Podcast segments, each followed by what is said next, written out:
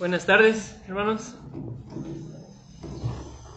Pues estoy eh, emocionado hoy eh, porque puedo pues predicar de, Cristo, ¿no? Siempre, pues cada sermón que, predicamos es nuestro deseo llevar el texto que sea a que reflexionemos en, Cristo, pero este pasaje en especial eh, pues nos va a llevar al, corazón de, de la obra de Cristo y, pues reflexionar y considerar unos momentos juntos eh, a Cristo y eso me, emociona.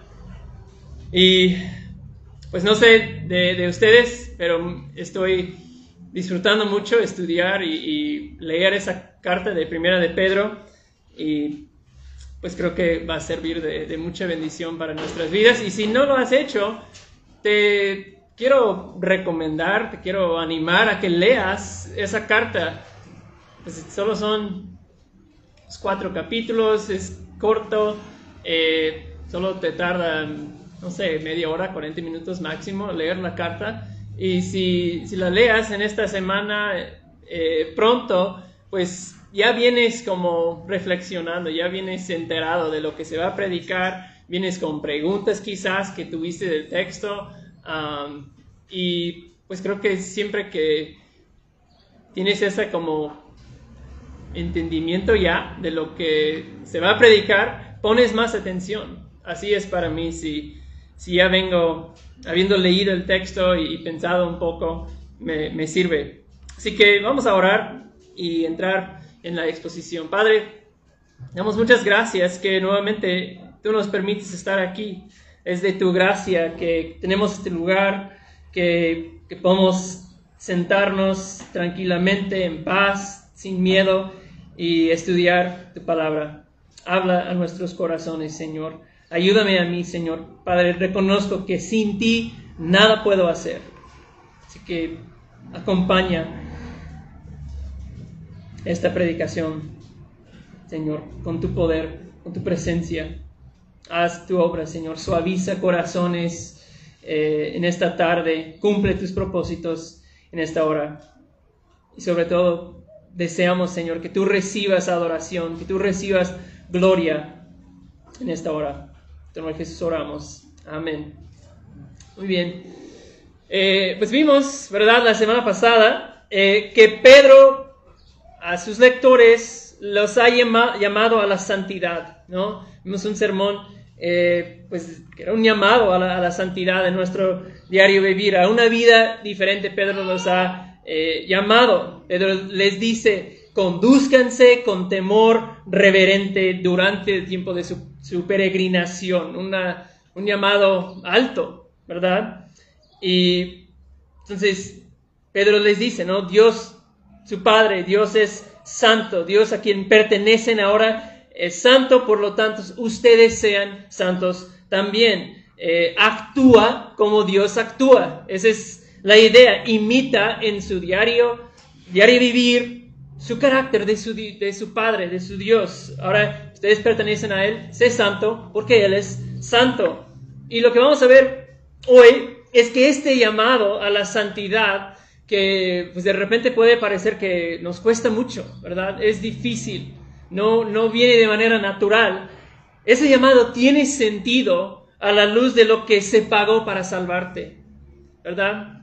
Tiene más sentido cuando entendamos lo que se pagó para salvarnos. Hubo un precio requerido para hacernos santos, ¿no? Y, recordar cuánto costó para salvarte es parte de, de la motivación, ¿verdad? Pedro usa esto para motivar a sus sectores, motivarnos a nosotros a vivir una vida de obediencia, vivir una vida santa, ¿no? Porque eh, pues seguir viviendo de la misma manera, siguiendo las pasiones y los deseos de la carne, como que niega, como que menosprecia el valor del sacrificio de Cristo. Y también viéndolo de, otro ángulo, eh, ese pago es de ánimo saber eh, cuando hay pruebas, cuando hay sufrimiento y oposición, eh, es de ánimo saberlo que, se pagó un alto precio por nosotros. Eso nos recuerda entonces que Dios nos ve como algo valioso, ¿verdad? Si pagó un alto precio es porque nos ve a nosotros como algo valioso. Pudo haberte dejado seguir tu camino rumbo a, la ruina, pero no lo hizo, pagó lo más valioso, pagó eh, un alto precio para redimir tu alma. siempre, ¿verdad? Que el precio que uno eh, paga refleja el valor que el comprador ve o asigna a pues, lo que se compra, ¿no? Siempre es así, si compras algo caro y pagas mucho es porque ves mucho valor en ese objeto. Entonces Pedro los, los anima y, los lleva a, recordar y reflexionar en ese precio que fue pagado para nuestra redención. Y es más, si estás dispuesto uno a, pagar un alto precio, comprar algo de valor, algo caro, eh, pues ¿qué pasa con esa cosa? Lo tratas diferente, ¿verdad? Si es algo caro, lo cuidas, lo protejas, no te olvides de esa cosa, eh, porque te costó mucho. Entonces Pedro, yo creo que Pedro desea que ellos saben que, que Dios pagó un alto precio para salvarlos y por eso, a pesar del sufrimiento que ellos están pasando, ellos pueden saber que Dios los está protegiendo. Dios pagó un alto precio por ellos. ¿Cómo, cómo se va a olvidar de ellos? ¿Cómo no va a estar atento a su situación? Ellos recuerdan, están eh, en ese tiempo perdiendo pues, oportunidades, perdiendo trabajos, eh, tal vez casas, perdiendo amistades. Entonces, desde la perspectiva del mundo, eh, les va mal pues a estos cristianos a quienes Pedro eh, escribe, desde la perspectiva del mundo. Entonces, seguir a Cristo les está costando. Y siempre es así, de alguna manera u otra. Seguir a Cristo nos cuesta. Entonces, en todo ese capítulo 1 que hemos estado estudiando, eh, Pedro les está diciendo a esas personas, mira, no están locos, sí, está, sí parece que les va mal, sí están perdiendo cosas, sí están sufriendo, pero no están locos, están en lo correcto. Aunque parezca que estén perdiendo, no es así porque tu esperanza está en el lugar correcto. Y todo esto sirve de motivación para ellos en su tiempo y para nosotros también seguir viviendo vidas santas y, mantenerse fiel a Cristo a pesar de, vivir en un mundo hostil. Así que vamos a leer eh, el pasaje que nos toca hoy, eh, aún en capítulo 1 de, de la primera epístola de Pedro. Como ven ahí, vamos a estar en versículos 18 a 21. Solo cuatro versículos más vamos a, vamos a avanzar. Esta carta este primer capítulo en particular es lleno de, teología, lleno de riqueza, entonces no podemos ir eh, rápido. ¿Ya están ahí? Dice Pedro, ustedes saben que no fueron redimidos de su vana manera de vivir, heredada de sus padres con cosas perecederas como oro o plata, sino con la sangre preciosa como de un cordero sin tacha y sin mancha, la sangre de Cristo. Porque Él estaba preparado desde antes de la fundación del mundo, pero se ha manifestado en estos últimos tiempos por amor a ustedes. Por medio de Él son creyentes en Dios, que lo resucitó de entre los muertos y le dio gloria, de manera que la fe y esperanza de ustedes sean en Dios. Entonces, ahí está el texto que estaremos viendo hoy. Bueno, solo de paso me, impresiona, noto ahí que, Pedro está escribiendo a, cristianos, pero ¿qué está haciendo ahí? Les está reiterando, repitiendo el Evangelio. Y eso nos recuerda, ¿verdad?, que el Evangelio no es solo para, pues, dar ese primer paso a, a entrar en la vida cristiana, ¿verdad? Es lo que necesitamos todos los días de la vida cristiana. Es de ánimo para ellos en sufrimiento, es eh, de ánimo para ellos seguir viviendo vidas santas, recordar el Evangelio. Bueno, eh, vamos a pasar al siguiente y nada más, eh, pues vamos a a ver como tres preguntas que surgen de ese pasaje que nos ayudan a, como organizar eh, nuestros pensamientos hoy. La primera pregunta que vamos a contestar, ¿por qué necesitamos redención? Pedro menciona que, que fueron redimidos, ¿por qué fue necesario, necesaria una redención? Bueno, recordamos, ¿verdad, hermanos, que fuimos hechos nosotros para vivir en relación con Dios. Nosotros fuimos hechos, fuimos diseñados para vivir en relación con Dios, tal como eh, un foco está diseñado para estar conectado, enchufado a la luz para que pueda funcionar. De igual forma nosotros fuimos hechos, fuimos diseñados para vivir en relación con Dios. Pero ¿qué pasó? El pecado nos ha separado de esa relación, ¿verdad? Nos ha separado de aquello por lo cual fuimos hechos. El pecado ha, podemos decir, cortado el cordón umbilical espiritual nuestro, nos ha separado de, la fuente de vida. Y por eso, dice aquí Pedro, ¿qué, ha pasado? Esto nos ha llevado a una vida vana. Nos ha llevado a una vida vana, una vida vacía, ¿verdad? Así describe Pedro eh, esa vida separada de Dios. Y cuando dice eh, vacía, manera vacía de vivir, eh, bueno, Pedro no se refiere a, que antes de conocer a Cristo no hacían nada productivo, ¿verdad? No, se refiere Pedro a un holgazán de 23 años con su cara llena de granitos, sentado en el sofá de sus padres, comiendo chetos y jugando videojuegos 24/7. No, no es esa vana vida a que se refiere. Eh, es que puedes perseguir, educación, puedes perseguir importancia, belleza, conocimiento, libertad financiera, pero llegar al final de tu vida a darte cuenta de que pues nada de eso realmente importa, ¿verdad?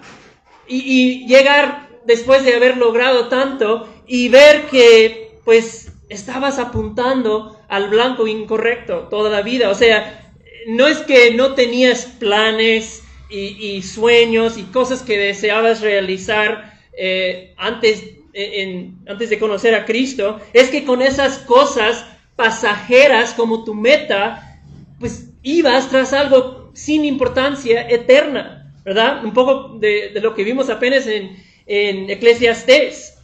Eh, ¿Verdad que Jesús dijo, en, se registra en Mateo, de qué sirve ganar el mundo entero si se pierde la vida? No sirve, dice Jesús, ¿verdad? Puedes ganar todo solo a darte cuenta que, son cosas vanas, que realmente no te sirven. las personas más famosas, más exitosas de, este mundo, en muchas ocasiones han admitido sentirse solos y vacíos. Esa es la realidad. Vas a, YouTube y buscas y hay muchas de esas, ese tipo de, confesiones de las personas que al parecer tienen todo y a pesar de tener todo, dicen sentirse solos y vacíos, ¿verdad? Eh, realizaron todos sus sueños, sin embargo, les dejaba pues sin una verdadera sensación de triunfo, de satisfacción, de, paz en su vida, vana manera de vivir. Es que esas cosas son un, espejismo, ¿verdad? Eh, parece que hay algo bueno a la distancia y llegues ahí y se esfuma. No está ahí. Cuando uno no tiene una relación correcta con Dios, cuando esas cosas no hacen con la meta de glorificar a Dios, eh, eh, son vanas, ¿verdad? El, rey Salomón, apenas lo, vimos en Eclesiastés, él tuvo todo, toda riqueza, todo poder, tuvo placer sin límite, dijo Salomón, todo lo que yo quería, lo hacía. No me retuve de hacer nada que mi corazón quería. Y llegó al final de su vida y dijo, pues todo es vanidad y correr tras el viento. Todo eso que logré, todo eso que experimenté, vanidad y correr tras el viento, vida separada de Dios al final es vana, es vacía. Vida separada de Dios al final es vana, es vacía. Alguien dijo que es como cuando presentas un examen, ¿verdad? todos aquí hemos en algún momento presentado un examen en la escuela y estudiaste y, repasaste y desvelaste, hiciste todo para prepararte, para sacar una buena calificación en tu examen y, llegas y te pasa el maestro tu, examen a darte cuenta al abrir el examen que todo lo que estudiaste no viene en el examen. ¿Te ha pasado alguna vez? A mí sí.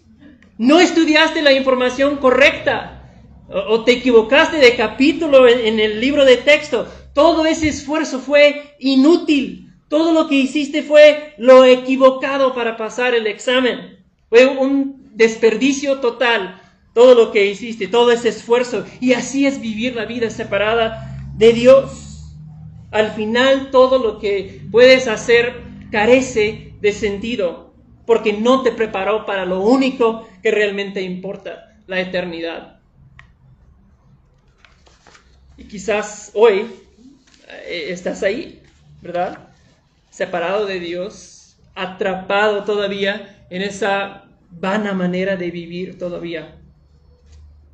Tal vez estás ahí y creo que pues todos nosotros, como es el pensamiento eh, que predomina, estamos todos tentados a, enfocarnos, poner nuestro esfuerzo y energía en esa vana manera de vivir eh, sin tomar en cuenta a Dios en esas cosas. Entonces, es de esa esclavitud a la vanidad que nos ha llevado el pecado, que necesitamos redención. El pecado nos ha separado de Dios, el pecado nos ha llevado a la vanidad, a una vida vacía. Eh, entonces, de ese esa condición es que necesitamos redención y rescate.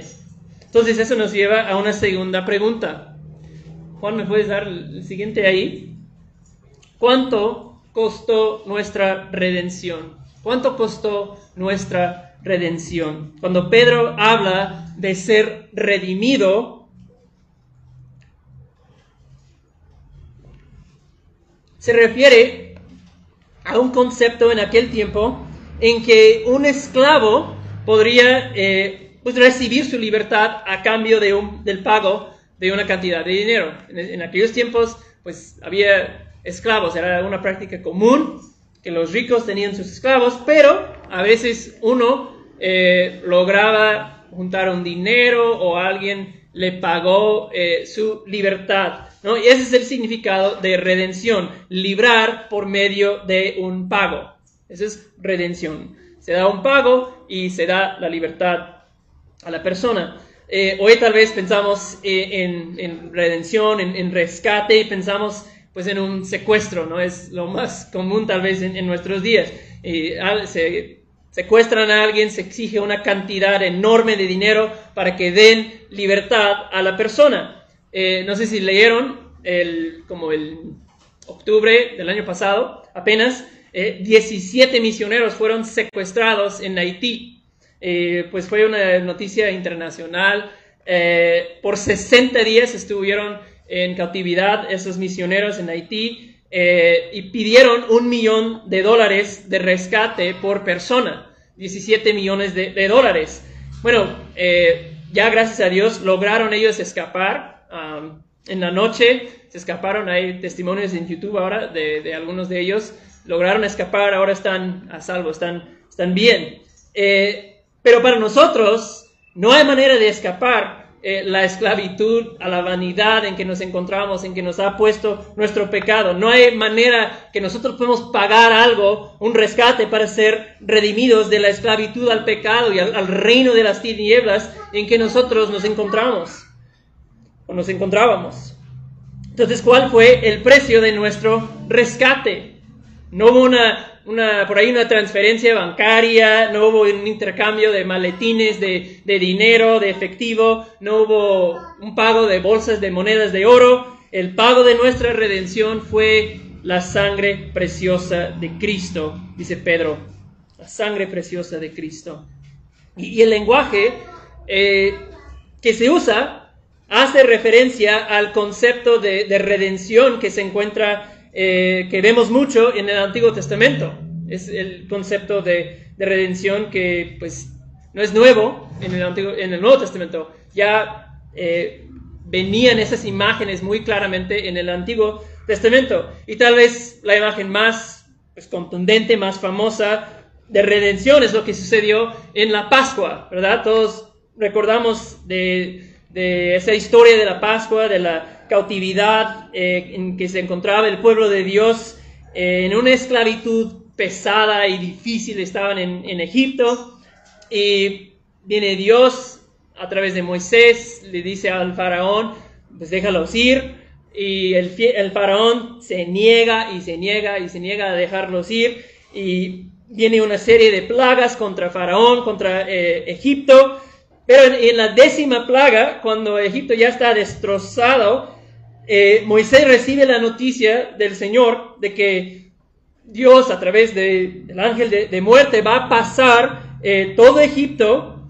y solo los que han puesto eh, la sangre de un cordero sin mancha en, los postes de la puerta de su casa, solo ellos estarán libres de, esa plaga de, muerte que va a venir sobre eh, Egipto, la, muerte del, primogénito. Entonces es lo que ellos hacían, ¿verdad? Sacrificaban el cordero, pusieron la sangre sobre los postes de la puerta de la casa entonces ellos, el, pueblo de Israel, ellos eran redimidos aquella noche, pues tanto de la esclavitud como de, la muerte, por la sangre del cordero, ¿verdad? El cordero había muerto para que la muerte no les tocara a ellos. La, sangre de ese cordero fue el pago que, que los redimió en esa noche. Pero todo eso en el Antiguo Testamento, en Egipto, fue solo una imagen, solo un símbolo que nos apunta a un cumplimiento eh, mayor, a una realidad más grande eh, en Cristo, porque unos 1500 años después de esa noche en Egipto, Juan el Bautista vio a Jesús, ¿recuerdan lo que dijo? Dijo, aquí está el Cordero de Dios. Vio a Jesús no vio a un cordero, pero sabía, ese es el sacrificio que Dios está proveyendo para su pueblo. Aquí está el cordero de Dios que quita el pecado del mundo. Entonces, cuando Juan se dio cuenta, cuando vio a Jesús, la realidad a que apuntaban esos corderos del Antiguo Testamento había llegado la persona de Jesús. Jesús fue eh, el sacrificio sin mancha, eh, el sacrificio perfecto que Dios dio para pagar nuestra redención. Jesús derramó su sangre para comprarnos, para pagar nuestro rescate. Y, Pedro dice aquí que fue algo valioso, fue un precio alto que se pagó para salvarnos, de valor infinito, ¿verdad? ¿Recuerdan? en ese sistema de, sacrificios en el Antiguo Testamento, en, Pascua, eh, ellos tenían que tomar el mejor animal que ellos tenían, la que, el animal que no tenía mancha, más perfecto que, había, ¿verdad? Algo valioso y eso apuntaba al sacrificio perfecto, valioso de, Cristo. Un sacrificio de, de mucho valor y no es solo que Cristo era, la sangre de Cristo es valioso, porque es el eterno Hijo de Dios, por supuesto que sí, pero sino también su sangre es de mucho valor por el poder de su sangre, ¿verdad? Su sangre hizo lo que la sangre de corderos, de machos cabríos, no podían hacer. El libro de, Hebreos lo dice, ¿verdad? Que esa sangre derramada a lo largo de miles de años no tenía el poder para, para perdonar de una vez por todas a los pecados. Por eso tenía que repetir y seguir haciendo sacrificios. Era ineficaz esa sangre. Pero la sangre de Cristo, dice el autor de Hebreos, limpia para siempre los pecados de todos los que se acercan a Cristo en fe. Su sangre es valiosa. Vance Abner, un evangelista, dijo, la salvación es gratis, pero no es barato. La salvación para nosotros es gratis Jesús lo pagó todo, pero no fue barato el precio que se pagó. Dios pagó el máximo, dio lo más precioso posible para salvarme a mí, para salvarte a ti. la valiosa sangre de, Cristo. Y, quiero aclarar algo porque pues luego personas vienen de trasfondos diferentes, han oído diferentes cosas, que la sangre en sí no es lo que importa, ¿verdad? La sangre, e, ese líquido, eh, la sangre de, Jesús no es valioso ni, mágico. O sea, si tuviera yo un, frasco aquí hoy de la sangre de Cristo preservado, pues no tendría ningún valor especial eh, o, mágico aquí, ¿verdad? Eh, la sangre en la Biblia solo representa la muerte, ¿verdad? Ese es lo importante para nosotros entender. En los sacrificios, en la, sangre de Cristo, cuando Pedro habla de la sangre de Cristo, está hablando de, su muerte. Ese es lo, importante, la muerte del sacrificio. Un, pastor lo dijo así, y nada más poniendo en otras palabras lo que dijo Pablo, la única moneda que Dios recibe como pago por el pecado es la muerte. ¿Se entendieron? La única moneda que Dios recibe como pago por el pecado es la muerte. Es lo que Pablo dijo. El pago del pecado es la muerte. Entonces, si tú tratas de ofrecerle otra, alguna otra cosa a Dios como pago por el pecado, no será aceptado. ¿Verdad? Todo lo que ofreces, tus buenas obras, tu servicio, tu amor, eh, tu dedicación a la iglesia, eh, rechazado. No va a ser aceptado. Y si tú piensas que tal vez tu propia muerte te sirve como pago por tus pecados, bueno, tienes toda la razón, siempre y cuando seas sin mancha y perfecto y sin tacha. Bueno, ¿a cuántos les ha funcionado eso? Pues a ninguno, ¿verdad? A ninguno. La, la Biblia dice que todos, sin excepción, han pecado. Todos estamos manchados por el pecado, incapaces de, pagar, salvo uno, ¿verdad? Salvo uno. Jesús, nacido de, de virgen, no heredó una naturaleza pecaminosa y de ahí Jesús vivió toda su vida sin pecar, sin tacha, sin, sin mancha. Solo ha habido un sacrificio perfecto, Solo ha habido un pago adecuado. Jesús.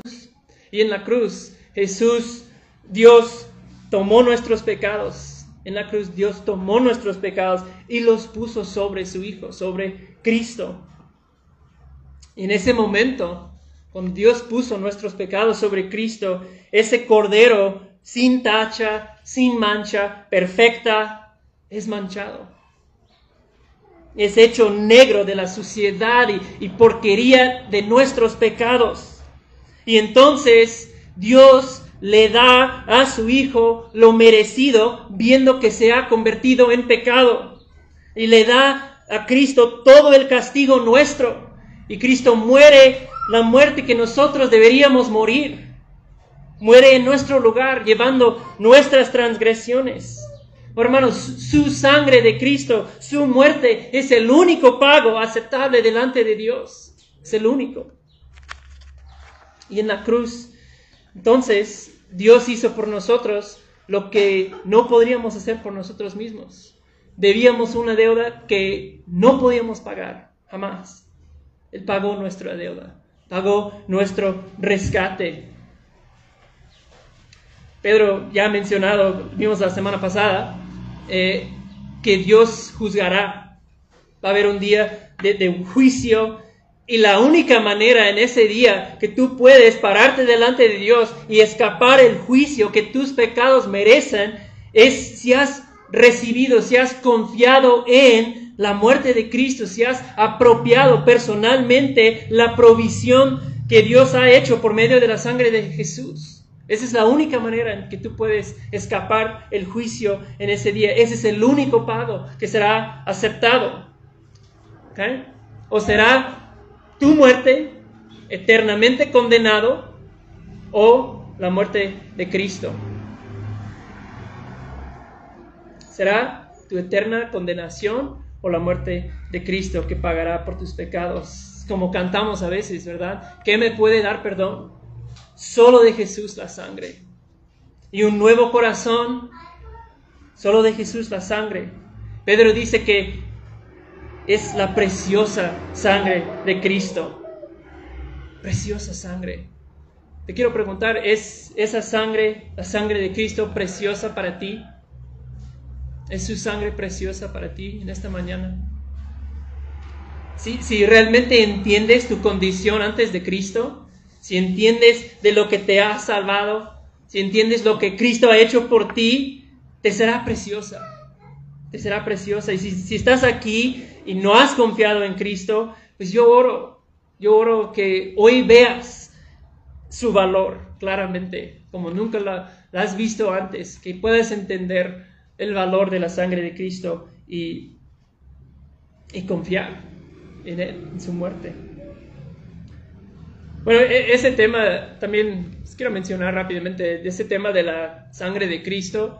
Eh, hoy en día, más y más, eh, hay teólogos, hay pastores que no quieren hablar de la sangre de Cristo. Yo recuerdo eh, hace 10 años ya, hablar con una persona que asistía a una iglesia en el pueblo donde yo vivía y era lo que ella me dijo. Yo siempre he asistido a esa iglesia, pero desde que llegó el nuevo pastor, él nunca habla de la sangre de Cristo. Y, le preocupaba a, esa mujer. y, pues es como algo más y más común que los teólogos, algunos cristianos hablan de Cristo como un ejemplo, ¿verdad? Un ejemplo de sacrificio y que dio todo por amor de, sus amigos, pero hablar de la sangre de Cristo como que les incomoda. Eh, lo ven como algo fuera de moda, que eso es algo como, pues una imagen como muy fuerte y, un pago de sangre. No podemos hablar de esas cosas. Hermanos, un evangelio sin sangre es un evangelio que nos salva. La Biblia es un libro sangriento. Todo el libro es un libro sangriento. Y si esto pues, te causa problemas, eh, pues necesitas otro libro. Porque la sangre de Cristo no es algo de vergüenza. La sangre de Cristo es algo preciosa. Algo preciosa. Versículo 20. Interesante. Pedro dice que antes de la fundación del mundo ya se había decidido que el Hijo dejaría el cielo y vendría a este mundo a salvar. Antes del, tiempo, como nosotros lo conocemos, empezó, ya se había decidido redimir Dios a un pueblo. entonces, antes de la fundación, ¿eh? eso quiere decir del mundo, eso quiere decir que cuando Adán y Eva eh, de repente pecaron en el jardín de Edén, rebelaron contra lo que Dios les había dicho, eh, no sucedió como un pánico en el cielo, ¿verdad? Híjole, ya, ya, ya pecaron, ¿qué hacemos ahora? No, ya, ya se había decidido que Jesucristo iba a venir a redimir, ¿verdad? Eh, y que no hubo pánico, como de, de repente la mejor idea que se les ocurrió cuando vio que el hombre cayó, bueno, vamos a enviar un Salvador. No, antes de la fundación del mundo, dice Pedro. Entonces Dios antes de crear ya había determinado salvar. Y hay varios textos en la Biblia que indican esa realidad. Eh, uno de los más conocidos tal vez eh, en Efesios 1, eh, Pablo dice, Dios nos escogió en Cristo cuando antes de la fundación del mundo. ¿Por qué? Porque ya habían decidido redimir y salvar. y los teólogos eh, han hablado de, esa idea, de ese pues, acuerdo entre las personas de la Trinidad como el pacto de redención, el pacto de redención. Y pues no es una doctrina explícitamente enseñada en, la Biblia, sí hay muchos textos que hablan de que Dios eligió y escogió y propuso salvar antes de la fundación del mundo, pero no hay eh, lenguaje como de que ellos tomando esa decisión, pero de alguna manera se había tomado e-, esa decisión de salvar. Y un puritano, eh, John Flavel, hace más de 300 años, casi 400, escribió en uno de sus libros cómo él imagina esa pues conversación en, la eternidad pasada entre Dios Padre y Dios Hijo. Y es muy, muy interesante, muy hermoso como él lo, lo imagina. Te los voy a leer como, como dice. El Dios Padre dice, Hijo mío, aquí hay un grupo de pobres almas miserables que se han destruido completamente a sí mismas y ahora se encuentran bajo mi justicia. La justicia demanda una satisfacción por ellas o será satisfecha en la ruina eterna de ellas. ¿Qué se hará por estas almas? Y Dios Hijo responde, oh Padre mío, tal es mi amor y compasión por ellas que en lugar de que perezcan eternamente, me responsabilizaré de ellas como su garantía. Trae todas sus deudas para que pueda ver lo que te deben. Señor, tráelas todas para que no queden con ellas ajustes de cuentas posteriores. De mi mano toma lo que requieres. Preferiría escoger sufrir tu ira antes de que ellas la sufran. Sobre mí, Padre, mío, sobre mí sean todas sus deudas. Y Dios Padre responde, pero hijo mío, si vas a hacerte cargo de ellas, debes pagar hasta el último centavo. No esperes descuentos. Si a ellas las perdono, a ti no te perdonaré. El hijo, Dios hijo responde, estoy dispuesto, Padre, que así sea Ponlo todo a mi cuenta. Soy capaz de pagar su deuda. Y aunque me deshaga, aunque empobrezca todas mis riquezas y vacíe todas mis cuentas, aún así estoy conforme con hacerme cargo. Él estaba preparado desde antes de la fundación del mundo, dice Pedro, pero se ha manifestado, se ha revelado en estos últimos tiempos por amor a ustedes. Y eso nos lleva a la última Pregunta que vamos a, ver el día de hoy. ¿Por qué pagó un precio tan alto? ¿Por qué pagó un precio tan alto? Bueno, Pedro lo dice aquí. Una de las razones, por lo menos, no es la única razón, pero es una de las razones que Pedro da aquí. Se manifestó, vino a este mundo por amor a ustedes. Lo hizo por amor a ustedes. Y, aquí, en realidad, la, nueva versión internacional tiene la mejor traducción y lo pone así, eh, vino en beneficio de ustedes, se manifestó en beneficio de ustedes, porque en el original la palabra amor no, no aparece. Um, pero, pues, ahí los, traductores estaban tratando de captar la idea de hacer algo en beneficio de, una persona eh, y usaron la palabra amor. Y bueno, ¿por qué? Eh, o sea, ¿qué le mueve a Dios a hacer tanto por nosotros en beneficio de nosotros, sino su amor? ¿Verdad? O no está fuera de lugar la, palabra,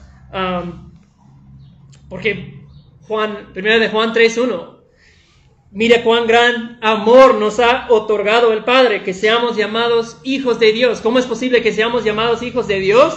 Pues porque Cristo vino y derramó su sangre, solo por medio de, su sacrificio es posible eso. Ese es el carácter del Dios que nosotros servimos, amor.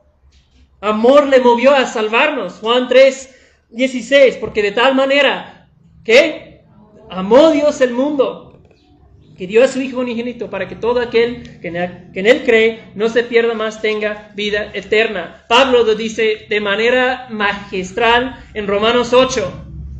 El que no negó ni a su propio Hijo, sino que lo entregó por todos nosotros, ¿cómo no nos dará junto con Él todas las cosas? Dios no negó ni a su propio Hijo, un Dios Padre dispuesto a pagar tal precio y un Dios Hijo dispuesto a entregarse. Hermanos, eso el día de hoy debe producir en nosotros gratitud, una gran gratitud. Hemos sido redimidos por la sangre preciosa de Jesús y debe, debe humillarnos al ver el pago que fue necesario debido a mis pecados y debido a los tuyos. Ese pago fue necesario por mi rebelión. Cristo tuvo que morir por tus pecados. Debe humillarnos esa realidad y debe producir una gran seguridad en tu alma si eres si eres hijo de Dios, debe producir una gran seguridad en tu alma porque Dios te compró con la sangre de su Hijo. ¿No te da esa, esa seguridad Y tú eres de gran valor para Dios. Él te compró con la sangre de su Hijo. Si tú le perteneces a Dios, Él no te va a perder jamás. Eso nos debe dar una gran seguridad. 21, último versículo, cerrando ya. Pedro menciona nuevamente eh, pues los temas que ha mencionado eh, a lo largo del capítulo. Dice, por medio de él son creyentes en Dios, que lo resucitó de entre los muertos y le dio gloria, de manera que la fe y la esperanza de ustedes sean en Dios. Pedro ya ha hablado eh, de la resurrección de Cristo, de su de Dios glorificarlo, de la esperanza, son los mismos temas que Pedro ya ha mencionado en el capítulo, pero eh, vuelve a mencionar ese tema de la esperanza que ha estado pues, tan recurrente en, esa carta hasta ahora. Y, termino con esto. Mira, si tu fe y tu esperanza están puestas en otra cosa que no sea la salvación que Dios ha dado en Cristo, Pedro diría que tú sigues en una manera vana de vivir. Si, tu, fe, tu esperanza están puesta en otra cosa que no sea la salvación que Dios ha dado en Jesucristo, sigues en una manera vana de vivir. ¿Sí? Es que no puedo, no puedo poner mi esperanza en, en mi salud, en tener buena salud, en mis ahorros, en mi esposa, en yo ser una mejor persona, ¿verdad? Eh, no puedo poner mi esperanza en una causa que me dedico, eh, en, amistades, en tener la familia perfecta. Todas esas esperanzas te van a fallar, te van a fallar. Hay un solo lugar donde puedes poner tu esperanza, un solo lugar sólido donde puedes poner tu esperanza que nunca te fallará en Jesús. ¿Verdad? Y otra vez cantamos a veces, ¿no? Mi esperanza, mi esperanza ¿dónde está? Está en Jesús, solo en su sangre, solo en su rectitud. Oh, hermano, amigo, pon toda tu fe y esperanza en Él. Pon tu fe y tu esperanza en Él. ¿Por qué? Porque, porque el Cordero, ese Cordero que derramó su sangre, ese Cordero sin mancha, que pagó con su sangre nuestro rescate. Como dice Pedro aquí en versículo 21, Él resucitó. Ese Cordero, Jesús, resucitó, hoy está vivo, ¿verdad? Y va a manifestarse otra vez. Se manifestó hace unos dos mil años y va a manifestarse otra vez. Va a venir en aquel día, dice Apocalipsis, vayan a Apocalipsis 6. Estamos terminando. Aquel día cuando Él venga, dice Apocalipsis 6, versículo 15,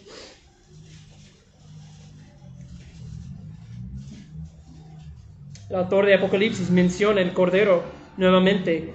Versículo 15 de capítulo 6, los reyes de la tierra, los grandes, los comandantes, los ricos, los poderosos y todo siervo y todo libre se escondieron en las cuevas y entre las peñas de las montañas y decían a los montes y a las peñas, caigan sobre nosotros, escóndanos de la presencia de aquel que está sentado en el trono y de la ira del Cordero, de la ira del Cordero, porque ha llegado el gran día de la ira de ellos, y ¿quién podrá sostenerse? ¿Quién podrá sostenerse en aquel día? Bueno, la respuesta a esa pregunta ya la sabemos, ¿verdad? Solo aquellos cuya fe y cuya esperanza hoy están puestas en, aferradas a la sangre preciosa de Jesús. Vamos a orar. Gracias, Padre.